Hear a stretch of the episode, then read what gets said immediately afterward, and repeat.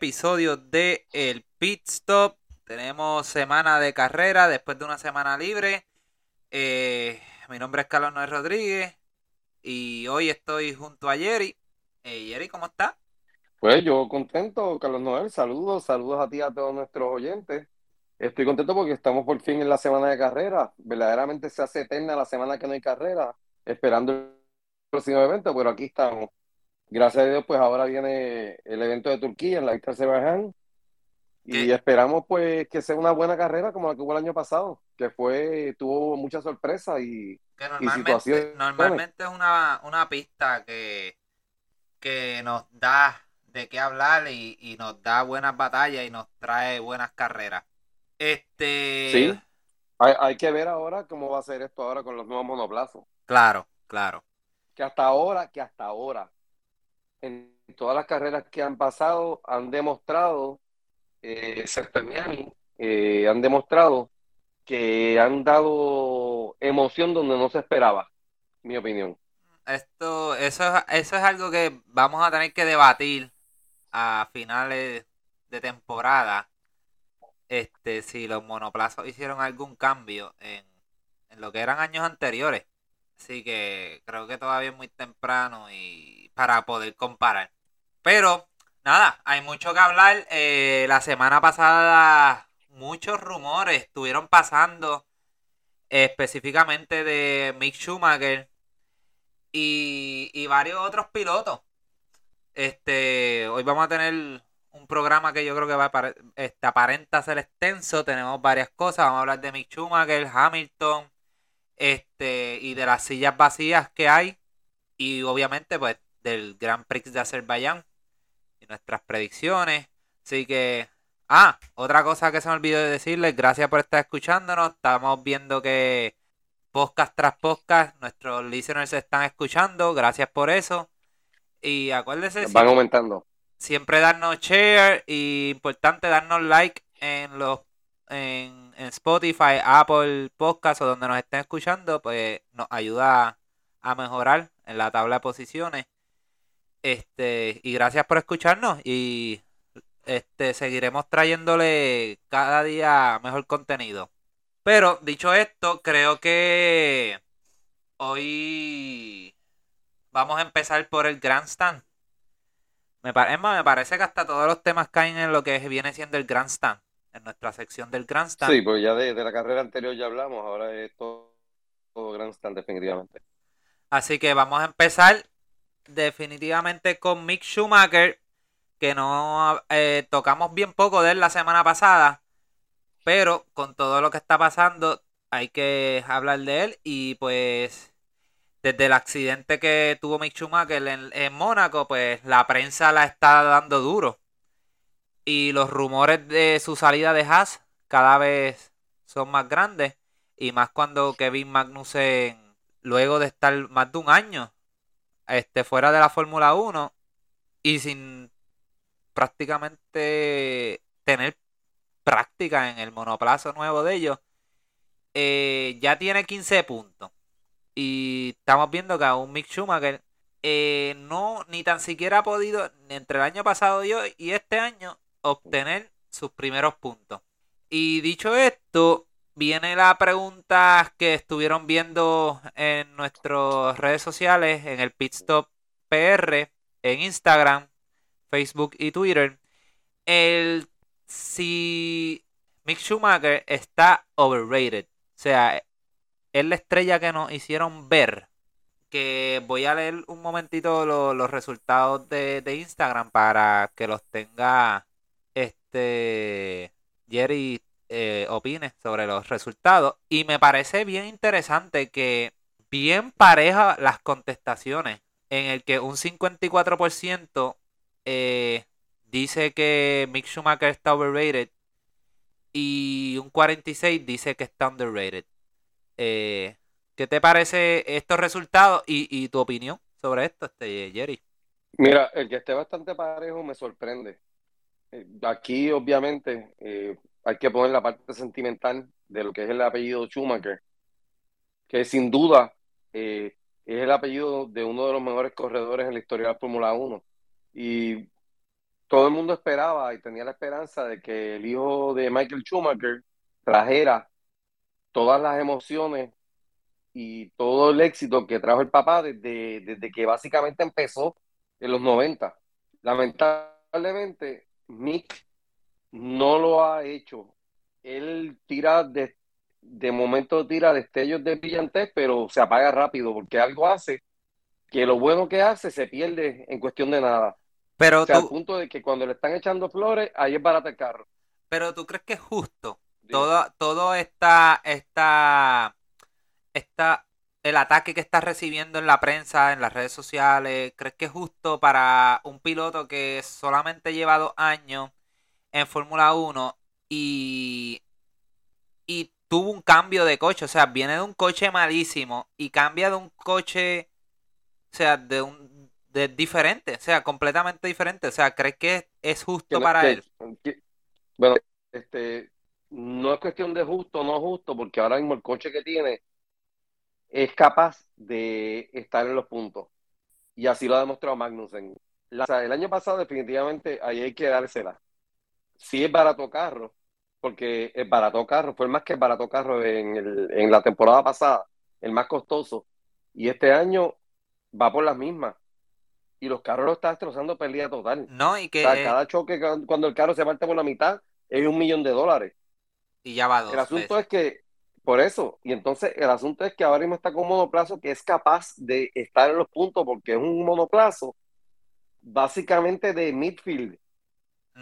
De- sí, Y, o sea, ya no es de lo que está atrás, este, eh, cogiendo la- las bolitas de, de goma que salen de los otros carros. O sea, es capaz de estar entre medio de- en la quinta posición. luchando, luchando, luchando por, por, por puntos de, de- del, del quinto para, del quinto al diez, vamos. Claro. Eh, sí pienso que está overrated porque él no estaba listo para subir a la Fórmula 1 todavía. Eh, pienso que lo subieron demasiado rápido. Las esperanzas de Ferrari era que él, él entrara a Ferrari en un momento dado, pero dado los resultados y el desempeño que está teniendo, definitivamente la opción era extender el contrato a Sainz. A lo que digo que Mick es, está totalmente overrated y los comentarios que están saliendo en la prensa, la- lo que, los comentarios que hizo eh, Gunther eh, son reales y, y verdaderamente sí tiene que preocuparse porque su silla está en peligro. Definitivamente que eso, eh, lo de la silla lo vamos a tocar cuando estemos hablando de los de los pilotos y la silla. Este, pero a- en cuanto a lo de overrated o underrated y si, y si es justo el ataque que está recibiendo, pues mira, yo yo pienso que sí, definitivamente creo que está overrated y y a lo mejor en parte no es culpa de él porque lo que yo creo que pasó aquí es que él vino con un hype tan grande por, por tal vez culpa del apellido tan grande que tiene en su nombre y de haber venido de ganar Fórmula 3 y Fórmula 2 corridos. Y creo que sí lo apresuraron en traerlo a Fórmula 1. Eh, debieron de haber esperado un año más, por lo menos, para que tuviera. Y entrar, aunque hubiera entrado este año en los cambios de monoplazo. Pero, pero sí, creo que está overrated, pero entiendo que no es culpa de él. Es culpa del apellido que él trae en su nombre. Por tanto, Por tanto, sigue siendo overrated, pero que a lo mejor si él hubiera sido Mick eh, Fulanito, que, que viene ganando Fórmula 3 y gana Fórmula 2, sí se ve él no como estaría en Fórmula 1. no estaría en Fórmula 1 y sí se vería como un prospecto. Y a lo mejor estaría como ahora mismo lo está Piastri Piastri, eh, con Renault, que está probando carros, todo el tiempo está haciendo pruebas de monoplazo y tú lo vas preparando poco a poco para que se vaya acostumbrando al monoplazo. Lo que sí, y, y pues eso es lo que entiendo, lo que está pasando con él, lo- o lo que pasó, porque pues ya no hay vuelta atrás. Y pues eso, eso es lo que creo, en realidad no, no creo que, creo que todavía le falta mucho por mejorar, eh, hace demasiado de muchos errores este, en la pista y, y el año pasado no se pudo ver porque es que tenía a alguien al lado tan malo, a pesar de que sus accidentes costaron menos. Pero era tan malo que, que él pasaba desapercibido. Y ahora tú tener un buen corredor al lado tuyo que está trayendo resultados, pues entonces la gente se está dando cuenta que era malo. O sea, que, que no es que era malo porque tiene el talento. Porque oh, contra tú no ganas Fórmula 3 y Fórmula 2 este, siendo malo. Eh, pero sí, este, pienso que todavía le falta mucho. Este, no sé si tú quieres añadir algo. No, no, no, verdaderamente se tocó el punto completo. Y, eh, o sea, sí, o sea, coincides conmigo y, y pues cada cual tiene su opinión. Yo te diría que sí, el, todo el mundo, todo el mundo desearía que, que Mick Schumacher estuviera eh, en la batalla, pero lamentablemente eh, este era el momento de demostrar que puede hacer puntos y superar a Magnussen. ¿Crees que, que... Nada más con eso, nada más, superar a O sea, Magnussen. a lo mejor no superarlo. Porque, vamos, Magnussen tiene años en Fórmula 1, a pesar de que, de que, de que lleva un año sin, sin correr, pero tiene la experiencia la que él no tiene. ¿Me sigue? Sí, mira, eh, en lo que estabas hablando ahorita de Magnussen, Magnussen cuando, cuando lo sacan, este, porque Magnussen lo sacan y sacan a Grosjean también, o sea, lo sacan a los dos. Que Grosjean es malísimo, by the way. ¿Cómo? Que Grosjean es malísimo. Sí, pero lo sacaron a los dos. Cuando, cuando vuelven a filmar a Magnussen, por razones obvias, eh, porque, o, o sea, todo el mundo estaba loco por salir de Mazepin, Ujú. quitando a Mazepin el corredor, no la persona. Porque en cuestión de la persona, yo no estoy de acuerdo con lo que hicieron con él, pero como corredor sí había que sacarlo porque no daba, no daba, no daba el ruedo para poder estar en el, en el nivel de los, de los mejores corredores de, del mundo, vamos. Ujú. Él regresa a Haas, sí llega con el monoplazo nuevo, que era diferente a lo que hubiera, lo que había corrido en el pasado. Y Magnussen se monta en ese monoplazo Y llega con el cuello, con el cuello, con el cuello sin tenerlo desarrollado, porque la condición del cuello la había perdido por el, por el tiempo de no estar corriendo los carros de Fórmula 1. Ujú. Y con todo y eso, con el cuello virado porque se lastimó el cuello, se ocupó de hacer y entrar en los puntos una y otra vez. Sí ha tenido este, malas carreras, pero pues son cosas que pasan en este deporte. Y más cuando tú estás corriendo este midfield, que es donde más sucesos pasan. Sí. Pero, pero Magnussen, o sea, Schumacher tuvo la oportunidad del mundo para demostrar. Y pues mira, sí, también que poner el factor suerte, que el factor suerte es algo que definitivamente está en Mercedes ahora mismo, que eso podemos hablar ahorita. Sí. Pero el factor suerte es algo que, que tiene que ver en la cuestión de los puntos. Pero aquí no es cuestión de suerte, sencillamente es algo de que él se, se, desespe- se desespera y comete, comete errores, o sea, comete errores y, y los errores que comete, pues lo sacan de los puntos o mira, fuera de carrera, de nuevo. ¿Tú crees que, que, que Mick Schumacher, eh, si él este año sigue como va, ya que si hago esa pregunta pudiera ser parte de lo de la silla, pero anyways, lo, lo, o mejor dicho, vamos, ¿tú crees que Mick tenga, tenga la capacidad de ser eh, un corredor de élite en esta liga? O sea, que en algún momento va a ser este, una superestrella. Porque, vamos, ahora mismo se puede decir que eres superestrella entre comillas, pero es por su apellido. ¿O tú crees que él va a ser un simplemente un corredor cualquiera, un qué sé yo, un Kevin Magnussen, vamos? Mira, este, él tiene, él tiene que bajarlo de categoría y que encuentre la confianza en sí mismo porque Fórmula 1 es cruel. Los fanáticos de Fórmula 1 somos crueles. Sí. Y él tiene que volver a, a categorías inferiores y, y- y volver a, a reescribir su historia. Coger experiencia, coger malicia y entonces luego aspirar nuevamente a regresar. Sí, a lo mejor no creo que vaya a bajar a Fórmula 2, pero a lo mejor lo ponen de test driver.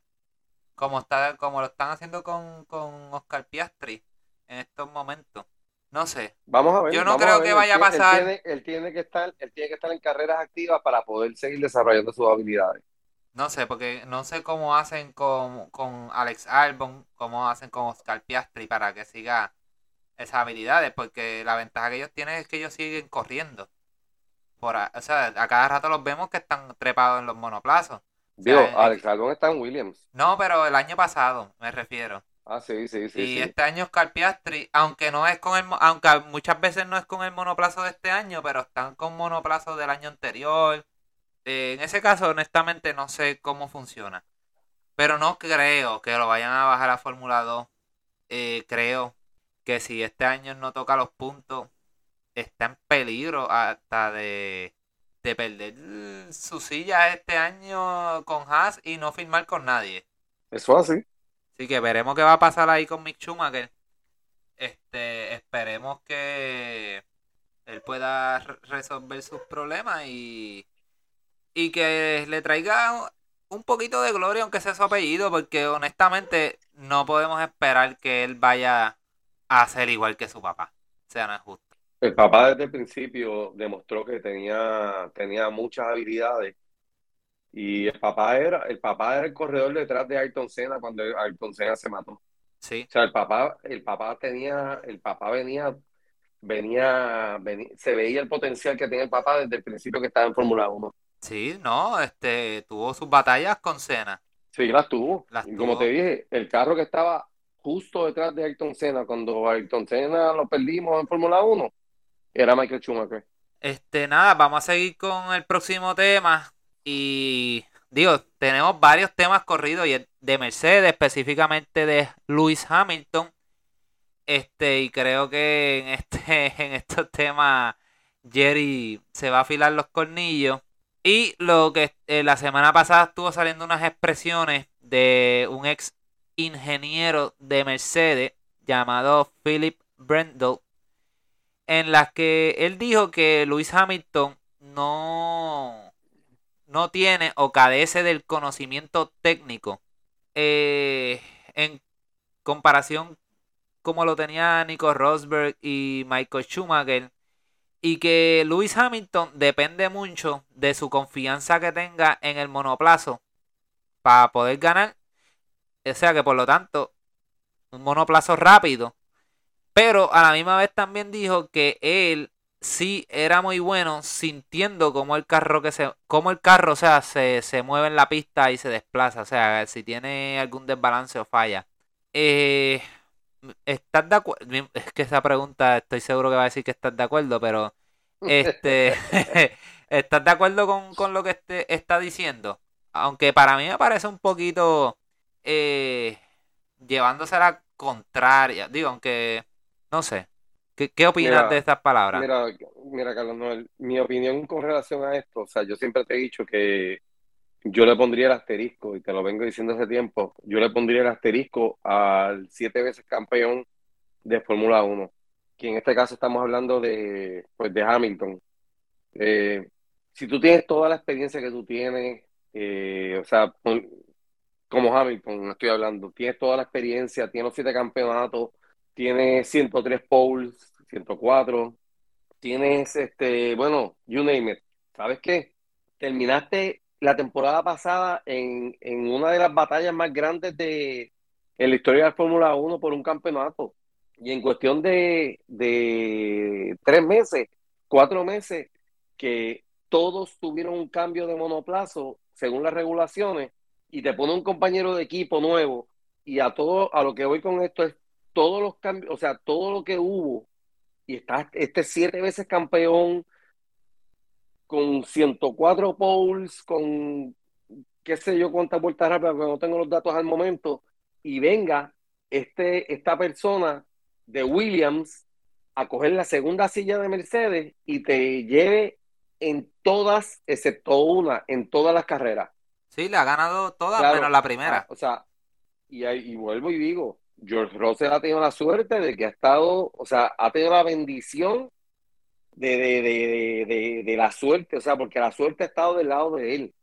No, definitivamente. cualificando, cualificando el carro, o sea, no hay excusa, o sea, eso te dice la capacidad que tiene él como corredor para poder llevar el carro al punto donde tiene el balance para poder hacer una buena carrera. O sea, Michael Schumacher hizo de, de un carro mediocre de Ferrari un carro campeón, que era de lo que estaba hablando ahorita. Nico Rosberg también tenía mucha experiencia. Fernando Alonso tenía mucha experiencia. Ok, el pero. Alonso, el- que el- de- de- ok, y o sea, pero déjame terminar la línea y Sí. me dices ahora. Dale. O sea, Fernando Alonso también tiene conocimiento y es uno de los corredores más respetados en la Fórmula 1. Pero pues sí, el siete veces campeón, la persona que se supone que sea el que se come los nenes crudos, está teniendo problemas con el nuevo monoplazo que tiene todo el mundo. Y sí, Mercedes ha tenido sus issues, pero que tu compañero de equipo, nuevo Mercedes, te lleve enredado en todas las carreras básicamente, excepto una, tiene, da mucho que decir. O sea, da mucho y- que decir. O sea, verdaderamente, Carlos. Claro. Pero, ok, el, cuando este ingeniero está hablando de la experiencia técnica, ¿a qué tú crees que él se refiere? O sea, no, porque yo no creo que se refiera a técnico, eh, o sea, de como conductor. Yo me, yo creo que se refiere más técnico de como un mecánico, ¿me entiendes? O sea, del conocimiento de cómo funciona un monoplazo, de, de eso es lo que yo entiendo a lo que se refiere. Bueno, yo entiendo, eh, eh, bueno, eh, conocimiento sí en la suspensión, el sistema de, de- de freno, en cuestión de, del balance. O sea, sí, te- yo entiendo que eso se refiere a la parte de poder, este, de poder decirle, expresarle exactamente al, al mecánico qué es lo que el carro está haciendo. Pero Porque entonces, literal, literal, literal. pero entonces, en ese Lo- sentido, es... este, el, el sentido literal. Sí, sí, el sí, sentido lo tienen en las nalgas, aunque no lo creas. No, no, sí. Pero entonces, en, en ese sentido, no entiendo por qué entonces viene el ingeniero y dice, ah, pero sí, es muy bueno eh, diciendo cómo se siente, o sea, en, en- sintiendo cómo el carro se mueve. O sea, que no entiendo, o sea, porque como que siento que se estaba, este, eh, ¿cómo te digo? Este, Contradiciendo. contradiciendo en ese sentido. O sea, porque si tú estás diciendo, ok, él no tiene la experiencia técnica para poder decir, mira, este el carro eh, o el monoplazo, yo siento que la suspensión derecha está más rígida que la izquierda, pero entonces sí, sí, es bueno sintiendo cómo se mueve el monoplazo y si tú eres bueno sintiendo cómo se está moviendo el monoplazo, entonces tienes la capacidad de decir, mira, yo creo que la, eh, la suspensión del lado izquierdo está más rígida que la de la derecha. O sea, en ese sentido, o sea, no, no, no entiendo bien a qué él se refería en lo técnico. No sé Bueno, si yo- es yo- que a lo mejor dije, él le quería, él está, por- este, O déjame sea- terminar. Este, no sé si es Dale. que, que el, el, el ingeniero a lo mejor quería decir de una manera más bonita en el que Lewis Hamilton, eh, de cierto modo, si no tiene carro rápido no gana, como tú estás diciendo. Y lo quiso disfrazar diciendo eso. No sé. No sé, a lo mejor se fue mordido de Mercedes. Eso es lo más que yo pienso. Que para mí él se fue Pero, mordido. pero sí, tengo una opinión que más o menos pues concurro con lo que está diciendo el caballero. Este, mira, para mí lo de los asteriscos sí, te, puedo- te la puedo dar, que él tenga, ah, tiene un asterisco porque él tenía el monoplazo más rápido, este, todos estos siete años, o, o ocho, porque se puede decir que el año pasado también tuvo uno de los más rápidos, porque se puede decir que el de Red Bull y Mercedes eran obviamente los más rápidos, este... Pero de la misma manera, como te había dicho anteriormente, pues lo mismo se puede decir de Vettel en sus cuatro veces campeón. en- que cuando este llega esa nueva regulación, que creo que fue la de los difusores, ¿verdad? La que ellos en- Sí. entran y ganan. Este, ellos dieron, ellos dieron en el clavo ahí. Y pues obviamente él ganó esos cuatro campeonatos. Oye, no es quitándole mérito, no, porque no quiero ahora que piensen que le estamos quitando mérito porque son todos unos caballos guiando. Pero si entonces vamos a darle asterisco a Hamilton por tener el, el carro más rápido, pues entonces, si otros pilotos ganaron por tener el, el, el, el, monoplazo más rápido, pues entonces hay que ponerle un asterisco. Bueno, aquí cuando te digo esto, estoy hablando, estoy hablando del siete veces campeón Eh, cuando Vettel ganó el campeonato, él, eh, había competencia, o sea, no era que estaba como, como Hamilton, que, que tenía un Porsche en una carrera de Volky. Sí, o sea, que tú piensas que desde que se fue Nico Rosberg, él no tuvo más competencia. No. Ok. Y, y Yo con- estoy seguro que Nico Rosberg hubiera dado lo que sea por volver a ese, a ese segundo monoplazo y tendría mucho más campeonatos de los que tuvo. es debatible porque eh, los tres años que estuvieron juntos, Hamilton le ganó dos.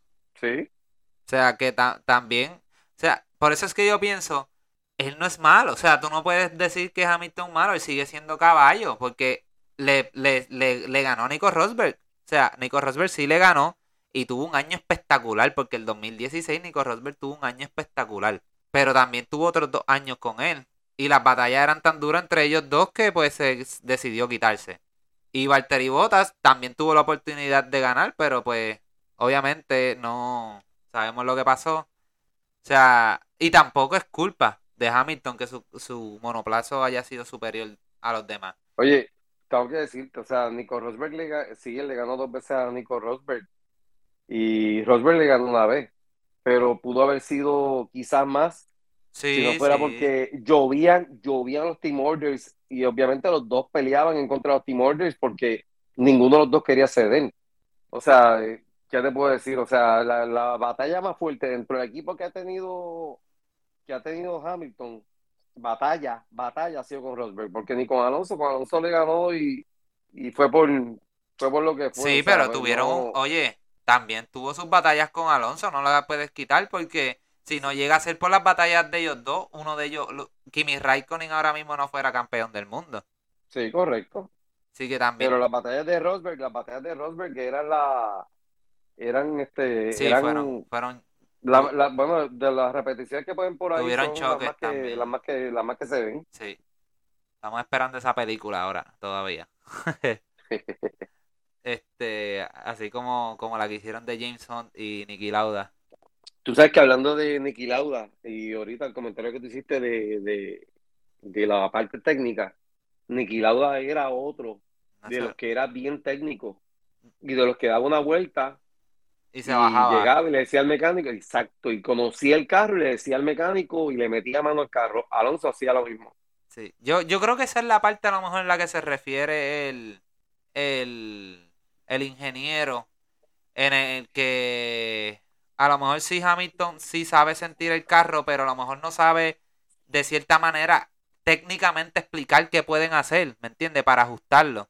Pero nada, vamos a seguir, este, eh, y hablando de Hamilton, que los próximos dos temas son de Hamilton, eh, Jason Button estuvo haciendo expresiones que Hamilton se puede retirar este año de la Fórmula 1 y también le echa eh, como la culpa de sus malos resultados a que a, a la psicología mental que es lo que lo está afectando pues a tener sus resultados y que pues él cree que la verdadera razón es que, que a él no a él no confiar prácticamente lo que estábamos hablando en lo que él tiene pues psicológicamente lo daña y o sea y no no no puede desempeñarse como él sí lo sabe y lo compara con George Russell que viene de un monoplazo de Williams en el que él era en el que ese monoplazo pues obviamente era muy inferior a lo que él está teniendo ahora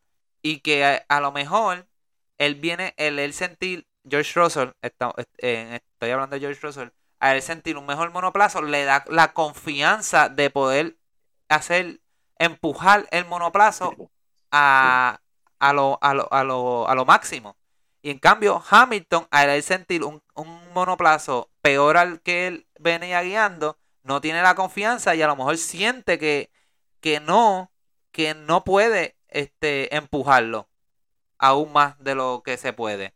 Este, pero, ¿tú crees que, que, que la verdadera razón de, de, entre comillas, el fracaso de que está teniendo Hamilton se debe a una parte psicológica? Podría ser, podría ser, o sea, estar montado todo el tiempo en la ola, allá arriba en la ola, surfeando la ola no es lo mismo a pelear la ola para montarte en, para montarte en ella.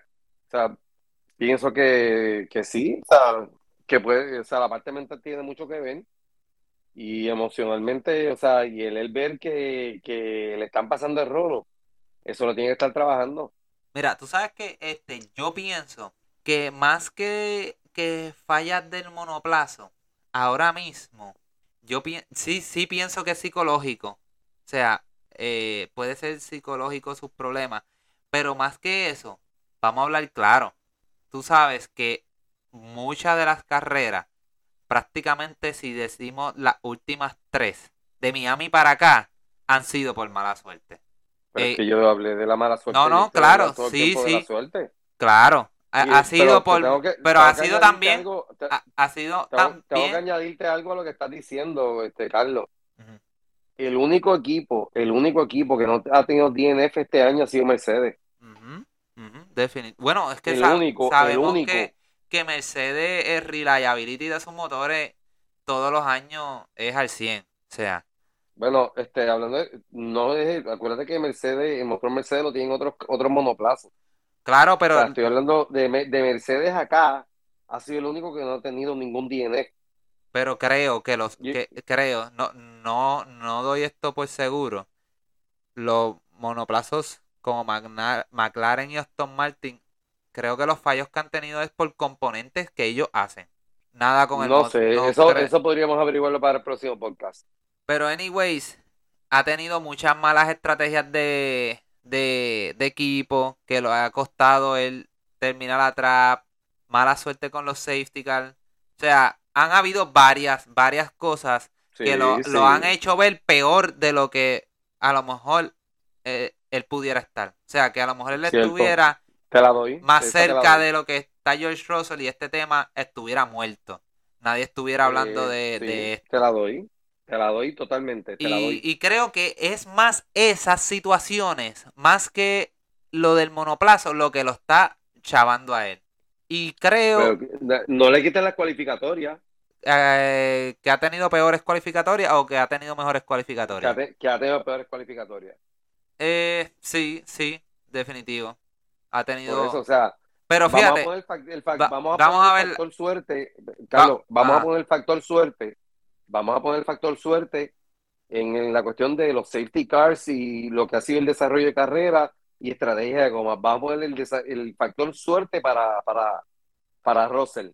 Ajá. Pero cualificando el carro, Russell se lo está llevando enredado. Bueno, debatible también, porque en qualifying, te voy a decir ahora mismo cuántos qualifying este, le ha ganado eh, George Russell a, a Lewis Hamilton. Mira, George eh, Russell le ha ganado de las siete carreras, cuatro. O sea, está 4 a 3. Y Mónaco, pues tuvimos el accidente que pasó el de Sergio Pérez en la que Lewis Hamilton pues tenía el tiempo para ganarle. Pero vamos a dejarlo como está, 4 a 3. O sea que tampoco vamos, podemos decir que, que que la está llevando, dándole pela en qualifying. Vamos a ver qué pasa ahora en Turquía. Sí, este, yo espero, yo espero que Mercedes mejore en Turquía, este, que sigan. Son muchas, son muchas noticias de Mercedes últimamente, ¿sabes? Muchas. Bueno, este, Toto Wolf dijo que venían otra vez con upgrades para Turquía. Que en Mónaco este, tuvieron más, más avance en data y bueno, veremos desde cuándo están diciendo esto, pero bueno, aunque, aunque, aunque vamos, cada vez que lo han dicho se ve mejoría. Yo creo que de los equipos que, que, que mejoría, bueno, Red Bull, después que hizo su, su cambio, pues ha estado más a la par o, mejor que Ferrari. Eh, pero de los que hemos visto grandes mejorías en Mercedes. Así que. Bueno, en la, de eso de Red Bull y Ferrari podemos hablar ahorita, pero Aquí hay un factor y es el equipo de Ferrari que es quien ha hecho que, Leclerc no tenga el éxito que se supone que tuviese. Claro. E, y para terminar con Hamilton y Mercedes, que también es un tema bastante debatible. Y, un ex dueño de, equipo, del equipo Jordan Grand Prix, este, Eddie Jordan, hizo unos comentarios en el que dice que Lewis Hamilton no es ya ningún líder en Mercedes y que tampoco es el piloto uno de Mercedes y que George Russell tomó esa rienda y que para él es el, el, líder de Mercedes, el que todo el mundo sigue y que es el piloto número uno. ¿Esto es cierto o falso para ti? No estoy de acuerdo con Eddie Jordan. Completamente, para mí es totalmente falso. no, estoy, no estoy de acuerdo. Este, aunque le ponga asterisco, sigue siendo el siete veces campeón, el ciento, 103 victorias, 104 poles, o sea, no, no estoy de acuerdo con Eddie Jordan en lo absoluto. Sí, yo creo que es más este un hate hacia el mismo Lewis Hamilton. Y, y no sé de dónde él saca eso, si este, el que vemos prácticamente hablando del monoplazo y, poniendo en sus redes sociales, vamos para adelante, este, y, y salen noticias de que se reúne con el equipo para motivarlo a que sigan trabajando en el monoplazo. Y de hecho, no está de acuerdo a que se pongan a trabajar en el monoplazo del año que viene, porque Luis Hamilton piensa que si no resuelven su issue de este monoplazo, él piensa que los van a llevar al próximo monoplazo. No sé, yo pienso, y Cristian Horner lo ha dicho también, de que Mercedes va a estar, va a entrar al ruedo de la lucha por el campeonato junto a Ferrari. Y Red Bull, por supuesto. Oh, no, y, y, y, fíjate bien, el, el ex ingeniero que estábamos hablando ahorita de Mercedes, este Philip, dijo también en esa entrevista que 75 puntos para Hamilton no eran nada, simplemente son tres victorias, que él necesita tres victorias para cortar esos puntos.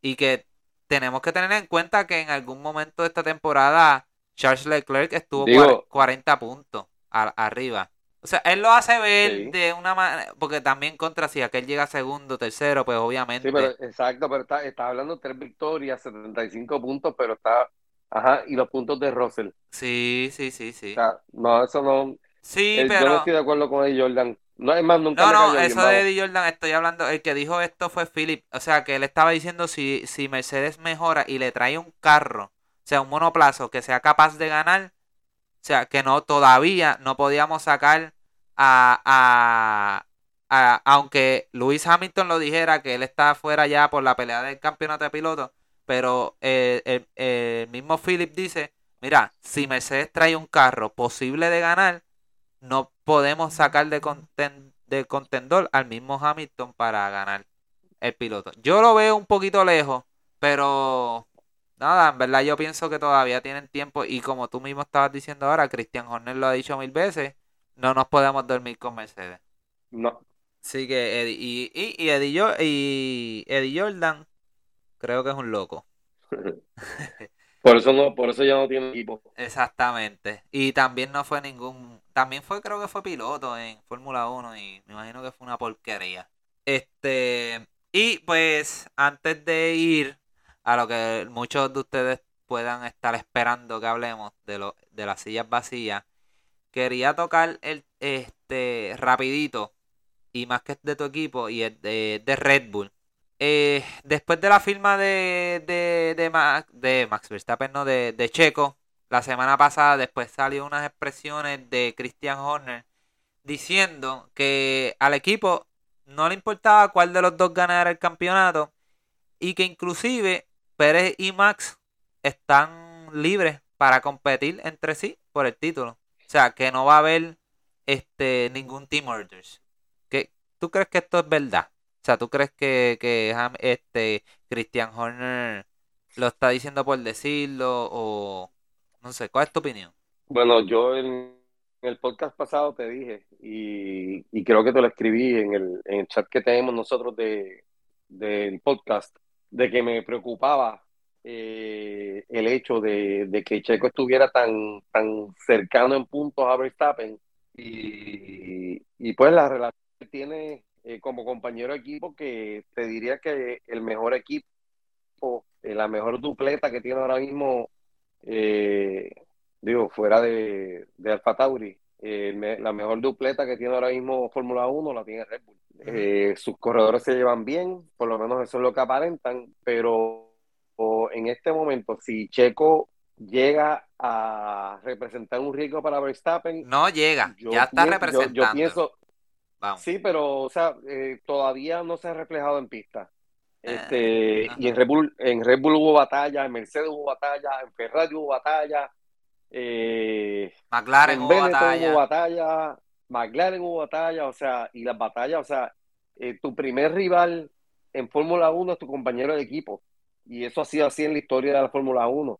Y, pienso que yo, ellos estarían más bien en, por ejemplo, Verstappen tuvo eh, mala suerte porque chocó el carro, como pasó en la carrera pasada de, Turquía, que se le explotó una goma y, y, chocó con la pared, pues mira, este, y Checo se favoreció, pues mira, ¿sabes qué? Pues yo creo que la balanza inclina un poco para Checo yo pienso que van a estar más, más bien observando, si le van a hacer la advertencia a ellos de que no pueden embaratar los carros en, en batallas en los eventos.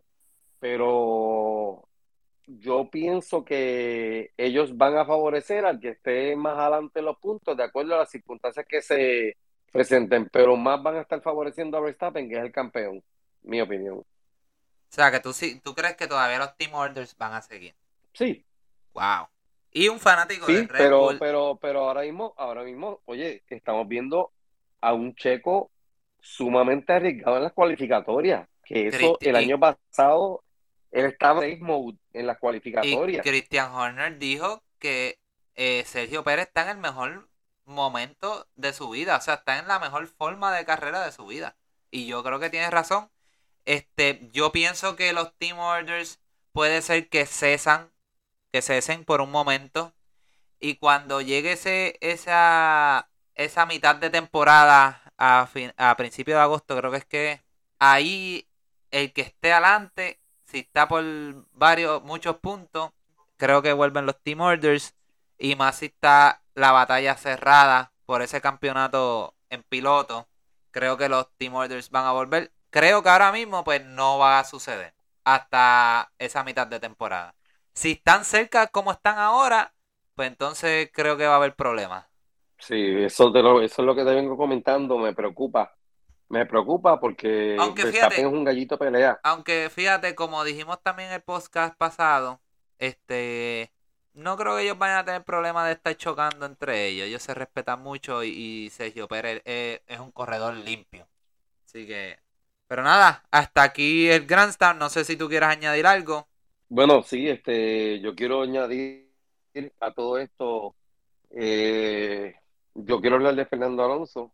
Fernando Alonso está a punto de romper otro récord más en su carrera eh, como, como corredor y está por pasarle a Michael Schumacher para la carrera más larga en la Fórmula 1. Sí. Eh, se van a completar 21 años y 3 meses una vez empiece la carrera de este empiece la carrera. Eh, y él, él dice que él quiere, él quiere correr de dos a tres años más, que él se siente capaz para eso. ¡Wow! De dos a tres años. Vamos a ver qué equipo. Y, eso lo podemos discutir ahora. Porque no, no, por eso. ahora vamos para. Por eso no extendí, sí. pero sí, él lo ha dicho en varias ocasiones. Sí, sí, desde el año pasado él lo viene diciendo. Y, oye, y se ve que a, lo, a la edad que tiene todavía tiene lo que se necesita. Corre mucho. Lamentablemente, lamentablemente, este, ya que estamos en el Grandstand, lamentablemente, Alonso, lo único que no lo ayudó es que no estaba en el equipo correcto en el momento indicado. Si no tuviese más de dos campeonatos. Sí, definitivamente. Porque verdaderamente es de los mejores corredores en la Fórmula 1, en la historia de la Fórmula 1. Sí. Este, pero nada, vamos a pasar a lo que lo más seguro mucha gente quería escuchar y vamos a discutir las sillas vacantes que hay. Este, hay 10, son 10 equipos, habían 10 sillas vacantes, ya una la llenaron Red Bull, este, extendiéndole dos años de contrato a, a Sergio Pérez. Y los equipos que están vacantes ahora mismo lo son, eh, te digo ahora. Ok, ya, ya lo tengo por aquí. Eh, vamos a empezar con con eh, bueno, vamos a decir, le voy a decir las que están eh, vacías y cuántas. Y Alfa Romeo eh, tiene una vacía prácticamente pues porque Guan Yu eh, pues solamente firma un año, o sea que esa silla está vacía, no han firmado contrato o extensión. Alfa Tauri tiene su ambos pilotos se vence el contrato, Aston Martin ambos pilotos se vence el contrato, aunque Lance Troll nunca ha tenido contrato, o sea que prácticamente ese se queda ahí, o sea que sería una. El nene. Ese es el nene mimado. Y Alpine tiene una silla vacante, Haas tiene una silla vacante y Williams tiene dos. Eh, vamos a empezar con, con Alfa Romeo. Eh, ¿Piensas que Guan Yu se queda, se va? Si se va, se queda en Fórmula 1 o, o sea, lo firma otro equipo. ¿Cómo tú lo ves? Yo pienso que él va a ser reemplazado. De- No, no tengo idea por quién. De veras. No, o sea, no, no, no cumplió lo, no, él no ha cumplido con lo que se esperaba de él. Wow. Pues mira, fíjate, yo pienso que a pesar de que a lo mejor él no ha tenido los mejores resultados, pero sí tiene puntos, eh, trae mucho dinero al equipo con los auspiciadores pues chinos, o sea, de su país. Eh, fíjate, yo creo que le van a dar otro año como mismo hicieron con Tsunoda. Creo que le van a dar la oportunidad otro año, no lo, no lo veo moviéndose. Si el año que viene no tiene el performance que ellos esperaron, pues creo que termina siendo reemplazado. Pero fíjate, pienso que se queda otro año, le van a dar la oportunidad. Y entiendo, y, entiendo por qué a lo mejor tú lo dices. Me imagino que lo dices por, porque Alfa Romeo tiene un buen monoplazo para estar compitiendo. No sé si por eso es que estás diciendo que lo van a sacar. Este, no está al nivel de botas. No, es que contra jamás va a estar al nivel de botas. Vamos, botas. Por eso, por eso, O pero sea. ellos necesitan, ellos necesitan un corredor que esté al nivel de botas. O cerca. Tienen el carro, tienen el carro para estar en los puntos, tienen el carro para poder estar más adelante. Ellos Lo tienen. mismo que hablamos eh, ahorita sí. de Haas. Y, y más. O sea, ellos tienen el, el monoplazo para estar peleando por la cuarta posición con McLaren ahora mismo. Correcto. Porque si vemos los puntos que ha obtenido Bottas, pues entonces podemos decir que sí, que tienen el monoplazo para hacerlo. Y, Y- y Bottas ha tenido mala suerte también. Sí, ha tenido muchos problemas ese monoplazo de él. Y que lo hablamos también en el, el- el- episodio pasado. Eh, Alfa Tauri, que está tu gran amigo Pierre Gasly. Yo no creo que hayan cambios allí. Este, yo no creo que nadie firme a Gasly aún. Eh, el otro día, pues, hablamos de eh, Que han habido muchos rumores de Pierre Gasly, inclusive de, sí, de sí, que ir a Mercedes y estar moviéndose de equipo, pero, pero yo creo Gasly no tiene, no tiene, no tiene el temple para manejar la presión de, jamás en la vida. Y, de- no, no, de, estar en esos tres primeros y yo dudo, yo dudo que Toto Wolf lo vaya a firmar.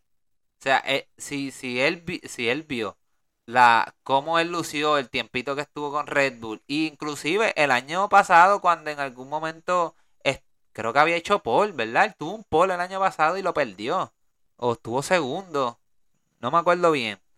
No me acuerdo bien. Eh, yo dudo que Toto Wolf lo vaya a filmar. Y yo te si- sigo diciendo que el, el que ellos quieren fil- querían filmar era Lando Norris.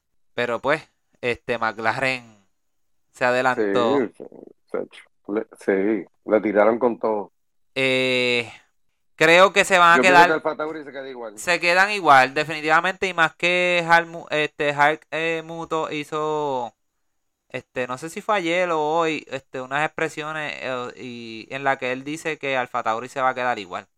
O sea, que Sí, no el cree que. está hablando como que demasiado últimamente. Sí, este, pero fíjate, es que, hermano, es que yo, creo que nadie lo va a filmar. Yo creo, fíjate, ¿tú crees que el, eh, Pierre Gasly va a decir, déjame quedarme un poquito en la agencia libre a ver si me dan opciones en algún otro equipo para irse? ¿Tú crees que él quiera todavía seguir en la organización de Red Bull?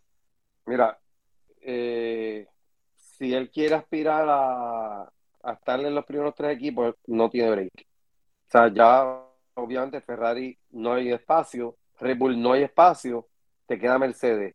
Hello, tú vas a sacar a Hamilton, en serio, para poner a, a, a Pierre Gasly. Pero No fíjate, creo. pero fíjate, Y, a- y, y entonces, y si, si están rumorando que Hamilton pueda retirarse. Eso es una realidad que por ahí también sonando. Sí, pero ya Toto Wolf dijo que su reemplazo sería de Brice.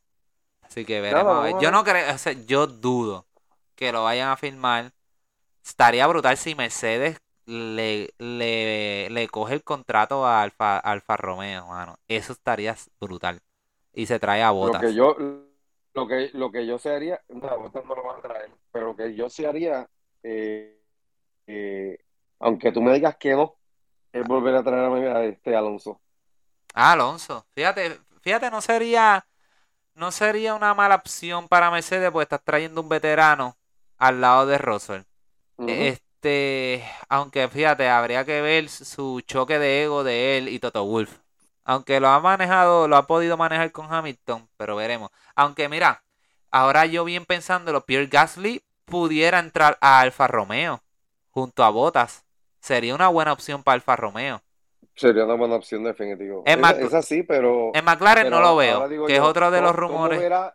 pero, pero hay que ver cómo, cómo Gasly vería, porque él diría, ok, Alfa Tauri, Alfa Romeo, Sí, Alfa pilo- Tauri, piloto Alfa 1, Romeo. piloto 2. eh, McLaren. O sea, él, él hizo pesar y yo no creo que nadie va- vaya a darle un contrato multianual, multianual a Gasly. De verdad que no. Ni el mismo Alfa Romeo, ni el mismo este Alfa Tauri. Yo creo que van a estar año a año porque eh, hay mucho talento nuevo, de, que hablamos de eso en el podcast pasado, mucho talento nuevo que tiene mucho potencial y, y esos que están este, tambaleando en la cuerda eh, se pueden escogotar. Yo no creo que, que McLaren lo firme. Que era otro de los equipos que estaban diciendo, se rumoraba que Ricciardo pues salía y, y la posible firma de, de, ay Dios mío, de, de Pierre Gasly. Pero no lo creo, no lo creo. Tú no vas a traer a otro piloto joven a competir con Lando, que es el que tú estás apostando el futuro tuyo. No lo creo. Lo que sí vería un equipo bueno, que es una buena opción, es Alfa Romeo, porque Alfa Romeo tienes los enlaces con Ferrari. Sí.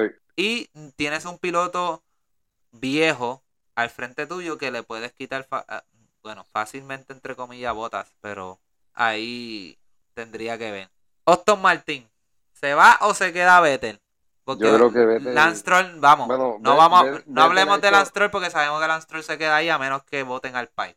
Este, yo sé que Vettel aspiraría a salirse de ahí, pero nada, está en él, si se retira o se queda, pero ¿qué te puedo dar este Aston Martin? Aston Martin no este Alfa Romeo. Pues mira, Vettel Es que yo creo que- o sea, yo creo que- Vettel Alfa Romeo, Vettel, Vettel volviendo a Alfa, o sea, a lo que era eh, Red Bull, pero en este caso Alfa Tauri, o sea, no sé. Mira, eh, Austin Martin dijo ya que lo quería firmar. Pero sabemos bien que eh, en, en un evento que estuvo haciendo Vettel, eh, creo que fue en una cárcel, él hizo unas expresiones que ya él estaba cansado de estar compitiendo por la posición número 10. Que él quería estar en un equipo que le diera posibilidad de, de competir por podios. Y si nos ponemos a pensar qué equipo le pueden dar podios ahora mismo a Vettel, que estén cerca, están cogidos la mayoría. O sea, ya tú no puedes pensar este Mercedes, no puedes pensar Red Bull, no puedes pensar Ferrari. Pudieras pensar este McLaren, pero Ricciardo está ahí. O sea, él prácticamente no puedes hacer nada a menos que lo voten, obviamente. ¿Qué le queda? Alfa Romeo o Alpine. Y al, Alfa Romeo, pues ya yo dije, yo pienso que no van a mover al chino y yo pienso que pudiéramos ver un Vettel moviéndose a un equipo como Alpine. Porque no creo que en Alpine, que es el próximo equipo que, que íbamos a hablar, no creo que firmen Alonso. No, no, no creo tampoco que firmen Alonso. ¿Y ves a Alonso quedándose en Fórmula 1 todavía? Sí, sí, sí, definitivamente sí.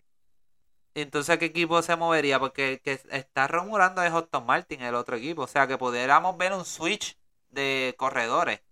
Bueno, eh, yo creo que si Hamilton se fuese de Fórmula 1, yo creo que Yo creo que la, la mejor opción para, aunque sea un contrato de año, de año a año, eh, sería Alonso. Sí, pero vamos, vamos a dejarnos llevar por los que están vacíos. O sea, ahora mismo también, a- aunque hay que tener en cuenta que Vettel, fíjate, Vettel, Vettel, si a Vettel no le ofrece un buen equipo y este un buen contrato, yo creo que se retira. A menos que decida quedarse un año para el año que viene tratar de coger la silla de Richardo, vamos. Porque yo creo que Bueno, al PIN, al PIN, pudi- este, yo creo que le van a dar el, el asiento a Oscar Piastri. Lo otro es que Alonso vuelva, vuelva a McLaren. Por eso, pero tendrían que votar a Richardo, ¿me entiendes? Entonces ahí McLaren, Es que, eh, es que, es que, es que Ricardo está peligrando. Sí, está peligrando que... Daniel, Daniel, Daniel Ricardo está peligrando, pero de, de la, de, de la peor forma. O sea. Daniel ya, Bueno, o sea, Zak inclusive- ya lo dijo. Inclusive se está rumo- Bueno, ya salió la noticia que no pueden sacarlo. Que no pueden sacarlo, que el único que decide salir del contrato es Richardo. Ya esa noticia salió. Pero eh, salieron los rumores que McLaren pudiera estar pensando, ¿sabes qué, Richardo? Vete para tu casa, yo te voy a pagar un contrato, yo necesito puntos. Y, y, y, y le pagan el año y se traen a, a otro corredor. Eso está duro, ¿sabes? Está, eso es feo. Eso es feísimo. Yo creo que la mejor duro. opción ahora mismo de McLaren es hacer un switch de corredores en, en, entre, en sus mismas en, en sus mismos diferentes deportes y mandar a Richardo a otro lado. Yo creo que es lo mejor que le puede pasar. Este, Alpine, eh, creo que se van a quedar con Oscar Piastri. Alonso, lo veo retirando. No creo que. No creo, Es que no veo, mano. Ah, ah. Bueno, no creo. Es que, no mira, creo. la- es que ponte a pensar en dónde tú lo ves. O sea, ¿tú crees que él va a firmar con Williams? Que es el otro equipo que, que definitivamente No. Latifi se va. Eh, Williams, Albon va a firmar otra vez. Yo creo que renueva. Albon renueva con Williams. Eh, en Haas, creo que eh, Mick Schumacher se queda. Yo no creo que Ferrari, este, sabiendo el- eh, los enlaces que hay en ese equipo, creo- no creo que lo dejen que lo saquen. Así que yo creo que le van a dar otro año. O sea, ¿qué, qué, qué, qué opciones tiene Alonso? Alonso no va a salir de Fórmula 1. Él lo van a repetir de nuevo. Ya tú verás. Y Haas.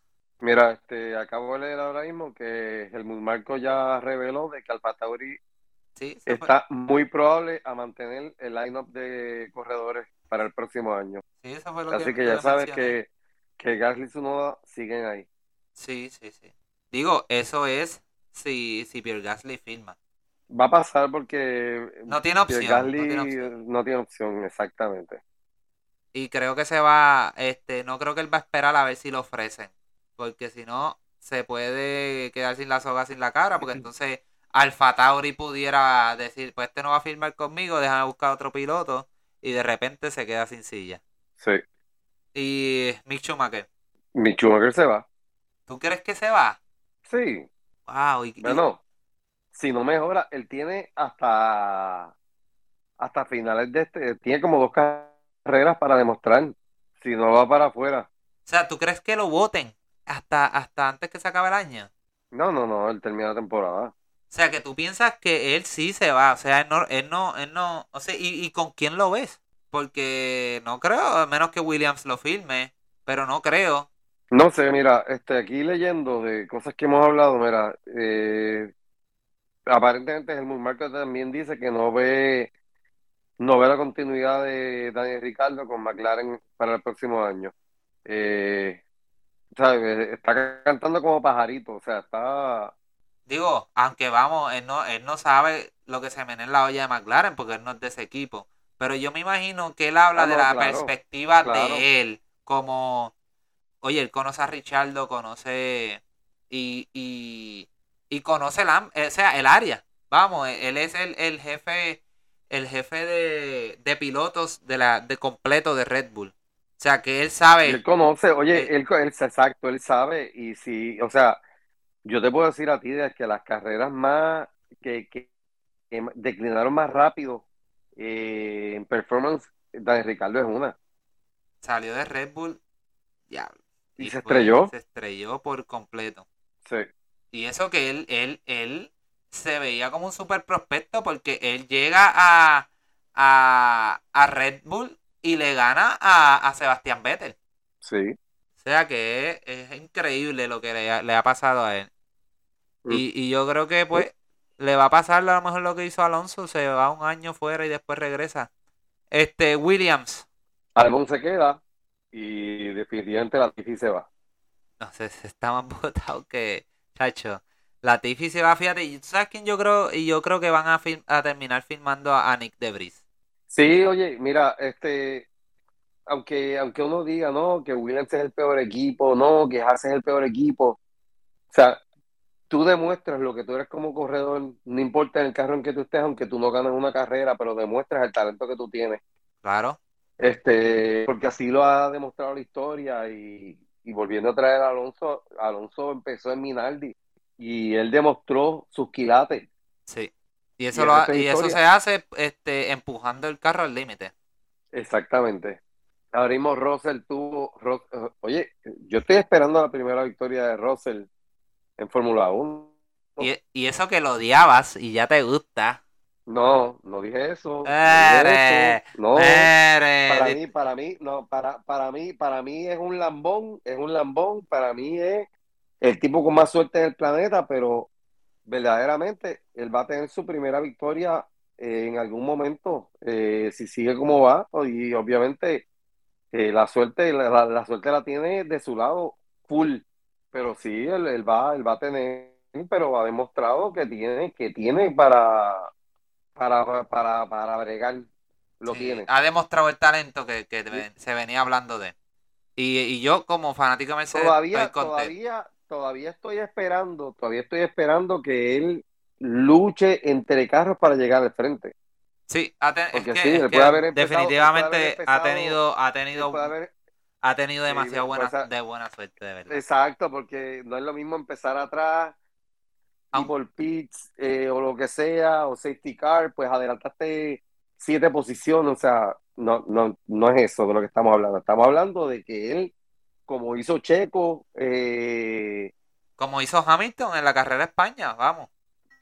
también, y como hizo Checo este, cuando ganó con Racing Point. Exacto. Desde, desde atrás le pasó a todos los carros hasta que ganó la carrera. Sí, definitivamente. Con el carro Mercedes. Limpio, porque Checo es un corredor limpio. Sí. Pues ahora yo, yo estoy esperando que Russell me demuestre eso. Y entonces yo te voy a decir, el tipo, el tipo está ahí. Pero todavía, porque es lo mismo tú tener de los carros más rápidos y tú caer en una buena posición y mantener la posición y que, que la suerte esté de tu lado como le ha pasado, que el tipo está, olvídate. Los caracoles se lo están tirando y show. Sí. Este, pero, este, bastante difícil decir quién va a terminar en cada equipo. Eh, no es fácil. Eh, no, no sabemos qué piensa cada equipo, pero pues más o menos eh, podemos dar lo que pensamos que va a pasar. Veremos a, ver durante la temporada y con cada firma de cada equipo pues daremos nuestra opinión. Y pues vamos a, a lo que es la carrera de esta semana, el Grand Prix de Azerbaiyán. Eh, me interesa mucho ver este Grand Prix. Es un street circuit eh, donde se han dado buenas carreras y en los pasados cinco años han habido ganadores diferentes y muchas sorpresas. Muchas sorpresas. En la, eh, y una pista en la que Sergio Pérez ha tenido buenísimos resultados. Y creo que de los pilotos que están ahora mismo en el grid, el mejor, los mejores resultados que ha traído, lo ha traído Vettel durante los pasados cinco años la posición más mala que ha llegado es cuarto, siempre está en podio casi siempre. Así que me, este, me intriga ver a Vettel este fin de semana, a ver qué hace en ese Aston Martin, a ver si lo puede llevar a un segundo o un podio como hizo el año pasado. Eh, así que veremos a ver, este, no, no sé qué tú opinas de esta carrera, Jerry, este, ¿te gusta, no te gusta? Mira, eh, tengo que añadirte, antes que nada, eh, cuando Vettel hizo los comentarios de, de tener, eh, de que ya está cansado de, de estar en, en, este- en las posiciones que está llegando y eso, que ya era hora de empezar a tener un carro para estar en, luchando por, por victoria. Lo dijo justo en la semana en que Aston Martin sacaba el Green Bull. No sé si recuerdas Ajá, el, el sí, sí, suceso, sí. pero, pero así fue. Eh, mira, con relación a la próxima carrera, eh, definitivamente esa pista es de, la, es de las pistas más, hasta el año pasado, de las pistas más entretenidas. Vamos a ver ahora con el nuevo monoplazo cómo sale todo. Y de las más rápidas Sí, también. sí, sí, o sea, hay que ver ahora el desempeño de Checo en esta pista, que como bien dijiste, eh, le ha ido muy bien. Hay que ver a Vettel también, cómo le va a reaccionar este, el, el monoplazo en esta pista. Y, y pues yo, yo espero que sea una carrera entretenida. eh, Yo estoy, yo, mira, hasta, hasta mi papá está pegado viendo Fórmula 1. Sí, me, me Este, dijiste que, que está cogiendo la fiebre otra vez. sí, no, eh, ya hoy mismo me estaba hablando de la carrera que si le íbamos a ver juntos este fin de semana. Mira, entre, entre los tres equipos principales, o sea, dígase Ferrari, Red Bull y Mercedes, ¿a quién, para quién de estos tres equipos tú crees que es, es más importante esta carrera? Y, y, también entre los pilotos, o sea, ¿para qué piloto es el más importante Mira, yo pienso que, que esta carrera es bien importante para Ferrari por, por lo que pasó en Mónaco. Eh, ellos, eh, ese, claro, la culpa siempre va a ser ajena, No, y que, pero y, ese, ese error craso que cometieron en Mónaco, ellos quieren reivindicarse en esta próxima carrera. no, y, y, y Eh, Ferrari dijo que venía con upgrades en el suelo. tacho, yo no le creo nada a Binotto, pero nada, este, vamos, vamos a ver, yo, mira, le creo que ha, ha sido el que más, más vueltas ha liderado en esta temporada, pero pues, mira, eh, malas decisiones de Ferrari, pues, eh, en su mayoría, pues ha causado que estén donde está en estos momentos. Y claro, se ha balanceado la- lo que son los DNF de Ferrari, pues han llevado a que Red Bull pues es- esté donde está ahora, porque en promedio como equipo, pues sí están superior a Ferrari. Y estoy hablando de los dos corredores a la vez. No, y, y, y empataron prácticamente en DNF Eh, porque... No por eso, por eso te digo, porque Red Bull tenía tres. Y, y pues mira, ya están en tres y tres, o sea, ya eh, esa, eh, eso ahora se emparejó. Sí. Ahora solo falta de que no haya más DNF por cuestión de reliability.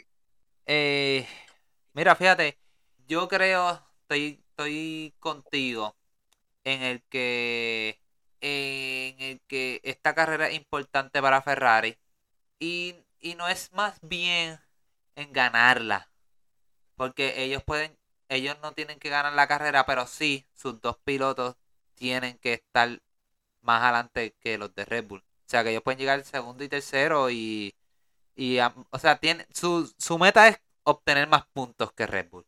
Entiendo yo en esta carrera. Eh, pero también pienso que esta es una carrera importante para Sabes que es una Mercedes. carrera bien fuerte en las gomas, o sea, tiene mucho efecto en las gomas. Y creo que también es importante para Mercedes esta carrera. Eh, Mercedes tuvo una gran carrera en España, en la que pudimos ver que su que sus upgrades que habían traído le habían, le habían traído resultados, o sea, le dieron frutos. Y entonces van a Mónaco y no dan pie con bola en el seteo de- del, del, del monoplazo. O sea que yo pienso que esta carrera es importante en el que se pueda ver otra vez las actualizaciones que trajeron a España. Perdón. Y, y que la actualización nueva que van a traer supuestamente, pues le sigan funcionando. Este, porque si no, pues yo pienso, aunque Hamilton dice que no deben de tirar el, el monoplazo por la borda, pero yo pienso que si en esta carrera no, no, no se ve otra mejoría igual que España, pues yo pienso que, que entonces sí van a, a hacer a un lado el W13. Se va, se va a tirar mondongo. Sí, y se van a enfocar como hicieron, como hizo Ferrari el año pasado, como hizo Haas y, y otros equipos. Y en cuestión de los pilotos, yo creo que es importante más para Charles Leclerc, que a lo mejor puede hacer para el mismo Verstappen y, Checo. Eh, creo que le deben de traer confianza a Charles Leclerc, su, su equipo, en que van a tomar buenas decisiones, en que no van a estar metiendo la pata en, en la estrategia. Y creo que es una, una, una carrera importante para él. Y también otra carrera que otra persona que estuvimos hablando en el día de hoy, pues para Mick Schumacher creo que él debe de tener la presión de que tengo que caer en punto. Y eso, eso es contraproducente, ¿sabes? ¿Cómo? La presión es contraproducente porque si no la sabes manejar, te puede explotar en contra. Definitivamente. Y más en esta pista que sabemos que si lo, como dijiste, eh, es una pista dura para los neumáticos. Así que los que son buenos reservando neumáticos, creo que van a tener buena, buena carrera. O sea, dígase Alonso, Luis Hamilton, Sergio Pérez. Eh, que es bueno, no sé qué le pasó en la carrera pasada, verdaderamente, porque él es muy bueno conservando neumáticos. Pues acuérdate que tiene los push, tiene que hacer push. El año pasado tenía que hacer push y más en esa. En, cuando vino esa carrera el año pasado, eh, no podía dejar que Luis Hamilton siguiera alejándose en los puntos. De verdad que esa carrera fue bien, emocionante. Y esa carrera le costó el campeonato si te pones a ver. Sí. A Luis Hamilton la metida de pata que dio. Al final, sí. Porque esa carrera él la ganaba. Sí, enderezó la curva, literal. Literalmente. Y este, vamos a, a nuestras predicciones, donde la mayoría de las veces nos guayamos. este, ¿a, quién tiene haciendo pole en ese qualifying? A Leclerc. Pues sabes que yo creo que lo va a tener Verstappen, Max Verstappen. Eh, ese pole, creo que segundo lo va a tener Leclerc. Y, y tercera posición se lo puede estar peleando entre Carlos Sainz y, y Pérez. Y Pérez. Sí, yo creo que la va a tener Leclerc, luego va a estar Verstappen y luego va a estar Pérez. Okay. Pérez está empujando más el carro que, que, que Sainz. Sí, fíjate, aunque estuve viendo una data, el que Carlos Sainz no está tan lejos de, de, de, Dios mío, de Charles Leclerc. Y el mismo Binotto también hizo expresiones de que Carlos Sainz cada vez está más rápido. O sea que no nos puede dar una sorpresa a Carlos Sainz y obtener sí, falta que tenga la confianza en sí mismo y encuentre el Carlos Sainz que corrió en el 2021. Sí, consistencia. Y, y, y olvidarse de la presión. Porque yo creo que el año pasado él no estaba corriendo con presión, ya que no tenía un carro, entre comillas, tal vez ganador. Y este año, al obtener un, monoplazo posible de ganar, creo que es lo que le está trayendo la presión. Y creo que, y, y no de ganar el campeonato. Para mí, la presión más grande que él tiene es obtener su primera victoria. Sí. Y para la carrera, este, 1, 2 y 3. Verstappen, Sergio y Leclerc. Uy. Pues mira, yo creo que va a ganar Leclerc. Fíjate, yo creo que gana Leclerc esta carrera. Creo que Sergio Pérez termina segundo y Max Verstappen tercero por algún problema en el que tenga que reducir paso. vamos, vamos a ver qué pasa. Y en las sorpresas del el día, que son las favoritas de nosotros, este, ¿qué tiene? Que nunca la hemos pegado ninguna, vamos, nunca hemos pegado ninguna. Nunca hemos dado una sorpresa. Sorpresa, que ese hijo repita, eh, que repita la, victoria, que Sainz quede segundo y Russell llegue del cero. Ya, entre. Sería un buen podio, fíjate. Eh, puede, fíjate, podemos decir que una sorpresa. Es que decir, ¿tú crees que es una sorpresa? Sí, sí, que, que, que Mercedes caiga en podio es sorpresa ahora mismo.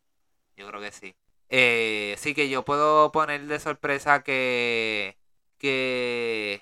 Es más, ¿sabes qué? Creo que en esta carrera George Russell va a perder la, las carreras consecutivas llegando sobre quinto lugar. Creo que esta va a ser la carrera, creo. Es más, creo que puede tener hasta un DNF por goma. Sí, a rayo. Creo que puede tener un DNF por goma, aunque él no es malo preservando goma. Creo que Lewis Hamilton puede terminar en esa tercera posición. Eh, y sorpresa sería ver a Sebastián Vettel terminar en una cuarta o quinta posición este, para seguir su racha de top 5 en esta pista. Creo que esas son las sorpresas que tengo. No, no creo que vaya a haber tanta sorpresa de una pista bien rápida. Aunque año tras año nos ha demostrado lo contrario. Hemos visto a Pierre Gasly este, treparse al podio. Eh, Sergio Pérez en algún momento. Treparse al podio cuando, cuando estaba en Racing Point. Ganó el año pasado de la manera que ganó. O sea que, que puede pasar muchas cosas. Es una pista que siempre pasa muchas cosas. Pero pienso. ha, sido una, ha sido una buena pista, verdaderamente. Pienso que Luis Hamilton, la sorpresa puede ser que vuelva a caer en podio y George Russell pierda su sus carreras consecutivas terminando top 5 y Sebastián Vettel terminando top 5. Esa es mi sorpresa. Así que veremos a ver. Nada, este, creo que aquí podemos terminar el podcast. No sé si tú quieras añadir algo antes de despedirnos. Bueno, yo creo que debes, hablar porque siempre lo haces del itinerario del fin de semana y Ah, claro, claro, claro, para que este se me había olvidado eso. El itinerario de esta semana, pues obviamente las prácticas empiezan este lunes, este lunes, mira para allá. el viernes y empieza a las te digo la hora correcta para que las apunten. Empieza la primera práctica empieza a las 7 de la mañana, de 7 a 8. La segunda práctica empieza a las 10, de 10 a 11. Este es viernes. El sábado tenemos la primera práctica a las 7, seguido por qualifying a las 10 y la carrera tempranito en la mañana a las 7 de la mañana. Así que hay que madrugar el domingo para ver esa carrera. Y ya hablaremos próximamente el lunes de los resultados y exactamente, de esta carrera. Este, estaremos hablando la semana que viene de los resultados de la carrera y de alguna otra noticia que haya salido. Así que acuérdense de seguirnos, danos share, comenten, denos like y gracias por escucharnos. Hasta la próxima. Hasta la próxima.